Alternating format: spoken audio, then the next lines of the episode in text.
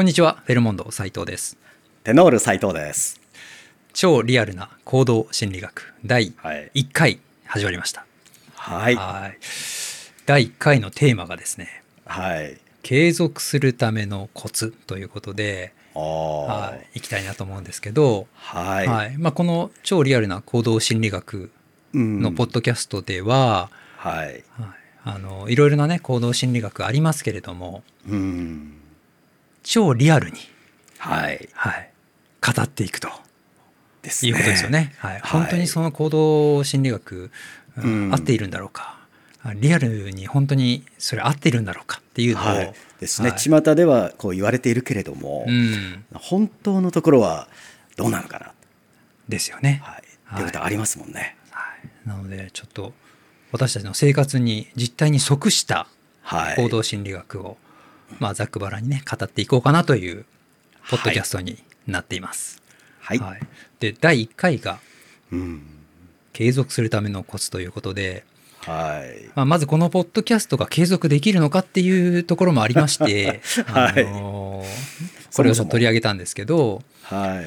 やっぱり継続することって大事だとは思っていてもうーん。やっぱり人間なんかねちょっとこう続かないっていううん。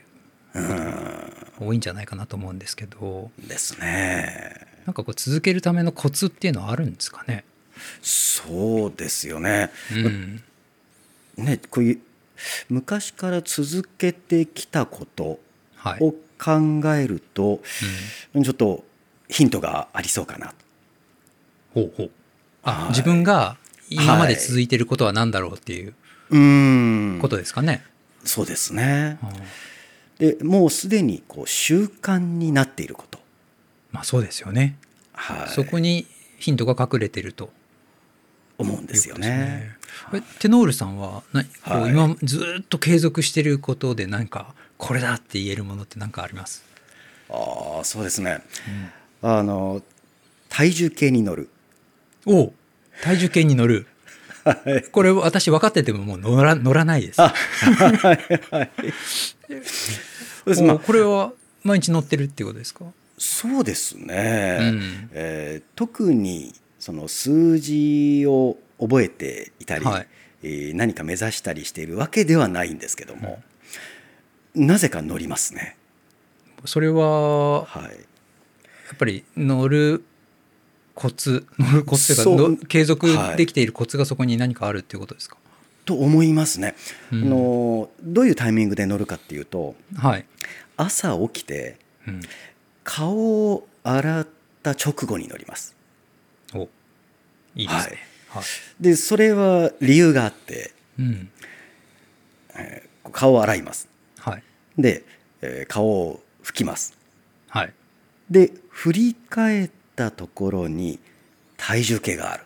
ああ絶対乗ってしまうってことですね。そうなんですよね、うんうんだから今の自分の、うん、体重をすごく知りたいってわけでもないし、うんえーあとね最近の結構あのそういう機会ここ見に行くとはい。おあ新しいの出たなんて言ってたまにこう買うんですけど、はい。なんかいろんなのが表示されるんですよね。こうあ体重計に。筋はい。はいはいはい。されます筋ね。肉量骨量とかはい水分量とか、水分量ね。体脂肪、はい。はい。でねまあ、その中の何を知りたいっていうわけでもないんですけども、なんとなく乗る、はい。はい、だ特に目的意識があるわけでもなくうん。でも乗ってるんですよね。うん。これはあーこう物事を続けるテクニックの一つとこうされている、はいすでに習慣になっていることにつなげるという、おおはいこれになってるなというのがそうですね気がつきましたね。顔は毎日洗うわけじゃないですか。洗いますからね。はいそのはいすぐ隣に体重計があれば、はい。まあもう乗るだろう乗るだろう はい。ということですよね。ということですよね。うんだからさらにもし私がはい新しい習慣をはい。身につけたいと。うん。としたらこの体重計の隣に何かこうつなげるうん。ものを置くといいでしょうね。かりんとうとかですかね。ああ、ね じゃあ、ね、毎日一本かりんとうを食べるぞ。食べはい。かりんとう食べて体重計に乗るっていうのがそもそも どうなのかっていうのありますけどね。ははい。まあ、でもその一つの習慣化されてるものに何かを結びつけるっていうのはい。はい。ありですよね、昔かでらすよね。ほらトイレにうんトイレで新聞を読んだりとか、ああ、それですよね。ねその理論、はいうんうん。トイレは必ず入りますもんね。そうですね必ず入ります、はい、うん手持ち無沙汰だから、うんあー新聞を読むと。うんそうですねだからこれ新聞の以外に英語の勉強とか、おー何かこう学習したいものを置いておけば、はい。まあ、トイレ入った時に必ず読むとかですよね。できますよね。はだからそれ単独で何かを継続するっていうのは、い。うん。まああ結構しんどいと思うのではい。すでに習慣化されていることに結びつけるというのはありですね。いいでしょうね。で私が結構あのまあはい。継続もそうですし、まあ、やる気を高める高めるとかあやる気がなくてもはいできるっていうのかな。あそれ大事なとこですよね。うん、はい。であの例えばパソコンでうん。何か文章を書いたりとか、まあはいデザイン作業をしたりとか、うんあのなかなかこうブログを毎日書こうと思っても書けなかったりとか、うんしますよね。はい。そういう時に一つはですね、まあ、これちょっと結構ご利用しなんですけど、うんとりあえずパソコンの前に座るっていうのをやってます。はい、もうなかなかこう各環境に。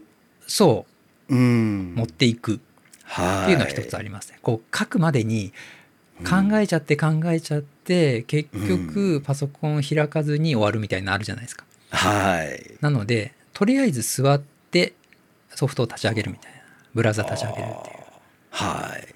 のが一つとうんあとはあえて私あれなんですよはい。パソコンのソフトをはい。開きっぱなしにして終わらせることがあります。お。おお、はい、。次開いた時に絶対続きをやるっていう、うんうん。結構パソコン開いたけど、はいえっと、そこから環境を整えるのって結構あるじゃないですか時間うが。ん。なのでもう開いたらとりあえずあそうかこれやんなきゃいけないんだみたいなはい。のを開いたまま終わりにしとくっていうのも結構やりますね。それまさにうん。行動心理学的にはい、有効とされてますよね。そうですか。はい。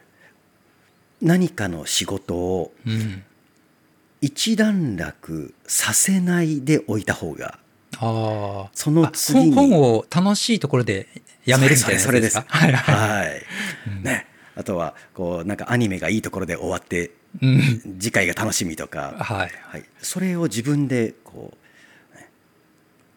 一段落したなうん。落ち着いたなというところに持っていかないでわざと終えると、おね。それは結構うん。効くかなと思いますね。でしょうね。うん、完璧に綺麗に終わらせてしまうと次はいまた結構エネルギーがいるので、ですよね。はい、う落ち着かない状態にしておく。そうそうそうそうそう。あとあの誰かを巻き込むっていうのと、うんまあ、巻き込むイコール自然にそれをやらなければいけない、こはい。うやるかどうかの判断を自分だけに委ねないっていうのも一つあります、はい。はい、それは強力ですよね。そうですよね。はだから自分一人でやろうと思ったら絶対に自分がやんなやるかやんないかの判断を100%してもいいっていうのは結構危険ですよね。ですね、うんはい。それを私思い出すのがはい。あ。の海釣り。海釣り？はい。海にまあね海に釣りに行くのははい。はい。好きで行けばいいんだけども、うん。でも、うん、ちょっと気が向かないような日もこうたまには。海ってだって朝早いんですか？ですよね。ですよね。早。朝のはい。で、うん。ちょっとね夕べ寝るのが遅くなってほとんど寝てないような、うん絶対行かないですね。今日はいいかなって なりましたね。なりかねないところをうん。こう釣りのおじさんがで一緒にこう釣りに行くような人がいるとすると迎えに来ちゃうわけですよ。そうするとの小学生が友達が迎えに来ちゃうっていうのと 一緒ですよね。はい。ねはい。でもうね家の前にいられたらピンポンピンポンみたいなね、そそくさと支度はいせざるを得ないという、はいはい。これ自分の、ね、行きたい気持ちに任せておくと、うん。ね何かの加減で習慣が途切れるかもしれないんですよね。はい。そうですね。これは他人を巻き込むってすごく有効ですね。有効ですね。はい海釣り最近もうやってるんですか？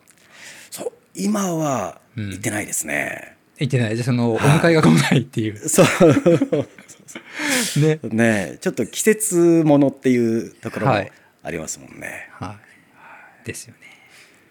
ということでですね、まあ、継続するには結構ね、うんまあいろいろなテクニックがあると思うので、まあ、それ以外にもし何か、ね、これ聞いてる人でうん。これいいよっていうのがあればまた、ね、教教えていただければ取り上げたいはと思いますので、いですね。はい。まあ、このポッドキャストも、はい。多分一人でやってたらあうんの継続するのはかなり難しいと思うので、うん。はい、もうね。ね2人でこうはい。やることによってうん。継続できるやらざるを得ないという。やらざるを得ない。2人なのはい。になんとなくやらざるを得ないみたいな、そうそうそうそう。はい、ですありますからね。ね、はい。まあ、なるべく続けていけるようにはい。頑張っていきましょう。